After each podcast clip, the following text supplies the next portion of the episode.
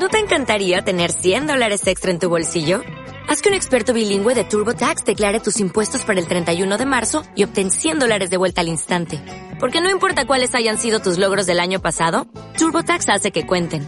Obtén 100 dólares de vuelta y tus impuestos con 100% de precisión. Solo con Intuit TurboTax.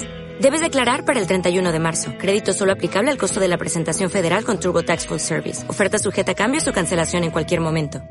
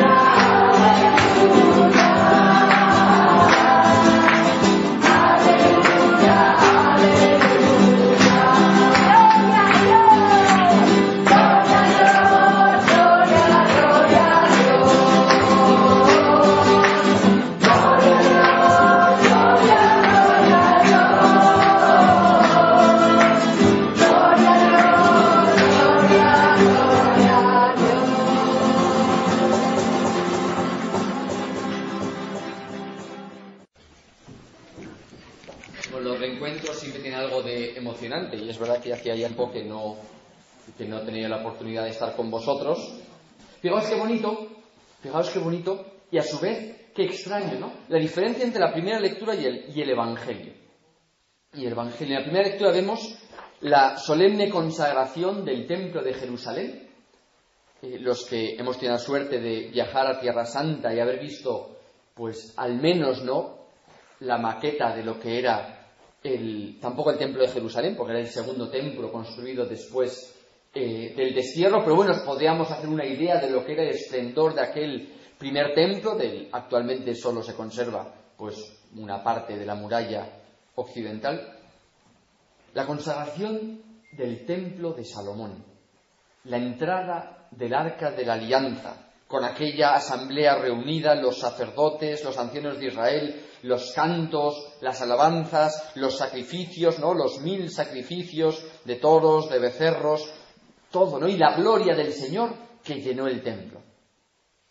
Y sin embargo, la humilde presencia de Dios en Jesús, que recorría las ciudades, aldeas, los pueblos. Dice, qué diferencia, ¿eh? Y es que es verdad que hizo la pedagogía de Dios, porque Dios es Padre y por lo tanto nos va enseñando, nos va educando. Quiso la pedagogía de Dios que el hombre se acostumbrara a ver a Dios, a tocar a Dios, a reconocer a Dios en medio de su pueblo, en la grandiosidad del templo de Jerusalén, morada de Dios, el lugar de la presencia de Dios en medio del pueblo de Israel. Pero no hay que olvidar que el mismo Dios que habitaba en la gloria de aquel templo es el mismo Dios que se hace carne en Jesús. El mismo Dios. La misma gloria que escuchamos, que habitaba en el templo de Jerusalén, de hecho, tanta gloria, ¿no? Dice, tanta gloria que los sacerdotes del santuario, pues ya la nube había llenado el templo del Señor, no pudieron permanecer ante la nube. O sea, esa misma gloria, esa misma fuerza, ese mismo poder de Dios, ese mismo resplandor, es aquel que habita, dice San Pablo, corporalmente en Cristo. Es verdad. Humilde, como también dice San Pablo, ¿no? Hecho hombre semejante a nosotros, un siervo, incluso muerto en la cruz, pero es esa misma gloria. Y por eso Jesús se acercaba, curaba, predicaba. Es esa misma gloria de Dios, la morada de Dios con nosotros, el templo de Dios con nosotros, es Jesucristo, vivo, resucitado, hombre como nosotros, de carne como nosotros. Y fijaos cómo dice también el Evangelio. Le rogaban que les dejase tocar al menos la orla de su manto. Los israelitas contemplaron la gloria de Dios en el templo con su esplendor, con la belleza, con la majestad del templo. los nuevos israelitas, los apóstoles, los discípulos, los de aquellos tiempos, contemplaron la gloria de Dios, es verdad, a través del velo de esa carne. Pero nosotros podemos contemplar la gloria de Dios tocando la orla de su manto. ¿Cuál es el manto de Cristo? La túnica, de hecho, inconsútil, dicen los padres de la. La iglesia. El manto de Cristo es la iglesia. ¿Y cuál es la orla de ese manto? Los sacramentos podemos tocar a Jesús en los sacramentos. En, el bautismo, aquí la pila bautismal, los bebés tocan a Jesús. Es más, Jesús les toca, les hace hijos de Dios como Él. En la Eucaristía tocamos a Cristo y nos hacemos cuerpo de Cristo, uno con Él. En la confesión, Jesús nos lava con su sangre, nos toca con su sangre, entonces tocamos el perdón y podemos seguir así con los demás sacramentos. Es decir, esa gloria de Dios que contemplamos de esa manera impresionante en el templo de Jerusalén, Dios ha querido que la veamos ya no con los ojos de la carne, así era el Israel según la carne, que la veamos con los ojos de la fe, es decir, con un culto en espíritu y en verdad en Cristo. Y nosotros en Cristo lo toquemos con la orla del manto. Así es la pedagogía de Dios, que ha querido que nosotros la veamos sí con los ojos de nuestro corazón, de la fe, que lo vivamos en ese culto en espíritu y en verdad. Y por eso las lecturas de hoy nos recuerdan algo muy importante y es quién es el que está aquí. Es verdad que no vemos una nube, una nube visible, es verdad que cuando se usa incienso se manifiesta esa nube, es verdad, pero aquí no hay una nube, no tengo que salir corriendo corriendo, porque de repente aparece aquí la gloria de Dios visiblemente, ¿no? Es verdad que, aunque hay cantos de alabanza, por cierto, muy bonitos y realmente desde lo profundo del corazón, muy emocionantes, ¿no? Pero es cierto, bueno, pues que no hay, no sé, laudes, cimbales, pero la misma gloria, es más, la auténtica gloria de Dios está aquí. Y no que olvidar el mismo Dios que sacó a su pueblo de Israel, de Egipto, el mismo Dios que pasaba por Israel curando, salvando, liberando de los demonios, ese mismo Dios es el mismo que se hace presente aquí, con el mismo poder, con la misma fuerza. Es verdad que lo vemos oculto. Es verdad que lo vemos a través de signos materiales. Es verdad que solo vemos la orla de su manto. Pero sabemos que es el mismo Dios. Lo sabemos por la fe. Y por eso también las lecturas de hoy nos invitan a presentarnos ante el Señor también de una determinada manera. Nos recuerdan quién es el que se hace presente en los sacramentos cristianos. Pero también nos recuerdan cómo debemos nosotros vivirlos, ¿no? Con la misma fe y devoción con la que aquellos israelitas, ¿no? Asistieron a la consagración del templo, con la que, con la que aquellos judíos acudían a Jesús, con el mismo espíritu de alabanza, de adoración. Podéis volver a leer. Eh, la primera lectura de hoy, realmente con qué pasión, con qué adoración, la, también con el espíritu de los salmos, con el que también antes nos hablaban, es verdad. Y porque es el mismo Señor el que se hace presente. Nosotros le alabamos, le adoramos, le glorificamos. Es la gloria de Dios la que desciende. Es más, somos nosotros los que somos introducidos en la gloria de Dios en el cielo, en cada Eucaristía. Y nuestro canto se asocia al canto de los ángeles. No entramos en el templo terreno, sino en el templo del cielo. Y por eso, realmente, nosotros tenemos que vivir, que entrar en esa auténtica liturgia, en esa auténtica vida del cielo, cada vez que acudimos a los sacramentos. Y por eso, la alabanza, la acción de gracias, todo eso es el modo de vivir cristiano, porque sabemos que es la gloria de Dios la que nos envuelve, ya sabéis que antiguamente en el Sancta Sanctorum, en el Santo de los Santos, solo entraba el arca de la alianza, es decir, la presencia de Dios, y el sumo sacerdote una vez al año. Ahora somos todos nosotros los que entramos en Cristo y con Cristo en el Santo de los Santos. Estamos todos dentro de ese Santo de los Santos. Ahora mismo esta, esta capilla, esta iglesia es el Santo de los Santos, porque todos nosotros entramos a unirnos con los ángeles, con los santos de todos los tiempos, con los cristianos de todos los tiempos, de todo el mundo ahora y de todos los tiempos, en esa gloria de Dios. Somos parte de esa nube, porque es el Espíritu el que nos invade, y por eso nuestra alabanza, nuestra adoración, se une a la adoración de los ángeles y así participamos en esta Eucaristía. Amén.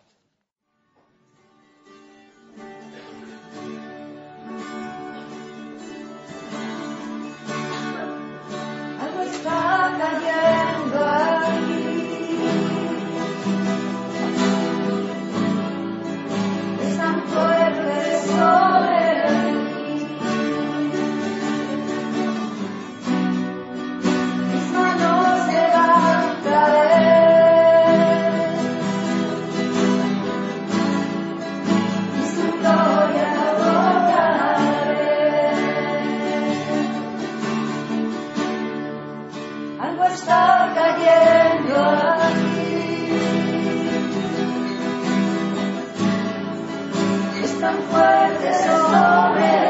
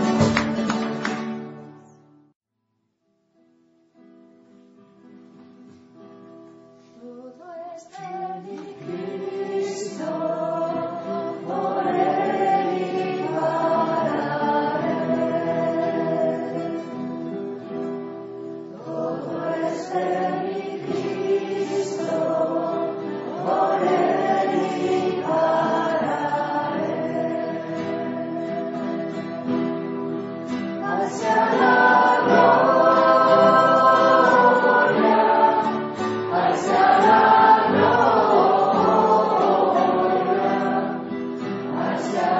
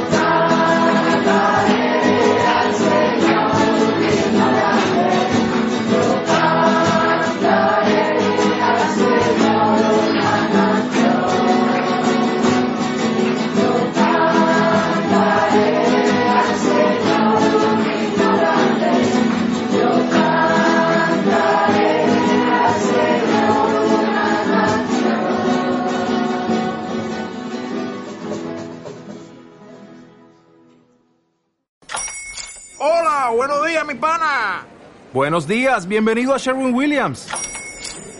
¡Ey! ¿Qué onda, compadre? ¿Qué onda? Ya tengo lista la pintura que ordenaste en el ProPlus app. Con más de 6.000 representantes en nuestras tiendas listos para atenderte en tu idioma y beneficios para contratistas que encontrarás en aliadopro.com. En Sherwin Williams somos el aliado del PRO.